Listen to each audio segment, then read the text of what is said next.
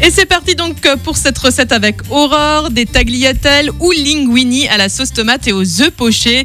Ça donne envie. Aurore, je vais euh, donc donner les ingrédients. C'est pour 4 personnes. Alors pour cette recette, il vous faudra 500 g de tagliatelles ou des linguini, deux petites boîtes de tomates en ou tomates fraîches, de l'ail, deux beaux oignons, du basilic, de l'huile d'olive, du poivre, un cube d'ail, persil et un, cube bouquet garni et euh, un à deux œufs par personne. Voilà, alors la recette, Aurore. Ok, alors tout d'abord, euh, donc on émince les oignons.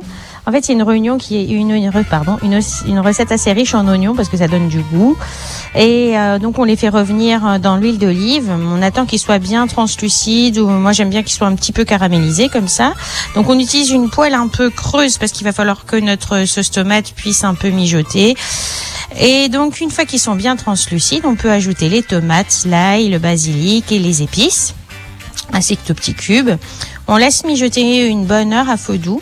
Donc euh, n'oubliez pas de mélanger régulièrement pour éviter que ça accroche. Et surtout, si vous voyez que ça épaissit un petit peu, parce que c'est une sauce tomate qui a une tendance à un peu épaissir, et ben vous rajoutez un petit peu d'eau en fait, parce qu'il faut qu'elle reste quand même assez, euh, pas trop liquide, mais un petit peu quand même. Donc euh, vous faites bouillir donc euh, une grande casserole d'eau. Donc ne pas oublier que les, les, les, pâtes pour bien cuire ont besoin d'une grande capacité d'eau. Donc euh, surtout euh, moi j'ai choisi des tagliatelles parce que ça s'enrobe bien ou des linguini, ça s'enrobe bien de la sauce. Et euh, donc si j'ai un conseil à donner, choisissez bien vos pâtes.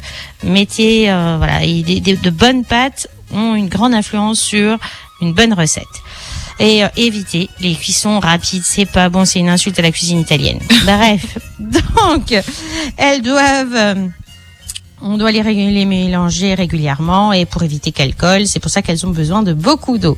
Enfin, lorsque euh, vous, vous, vous, plongez vos pâtes dans l'eau, lorsque l'eau est bouillante, cassez en même temps vos œufs euh, sur votre sauce tomate et vous fermez avec un couvercle. Le temps de la cuisson des pâtes, c'est aussi pour ça qu'on va éviter les pâtes à cuisson rapide parce qu'il faut que nos œufs aient le temps de cuire.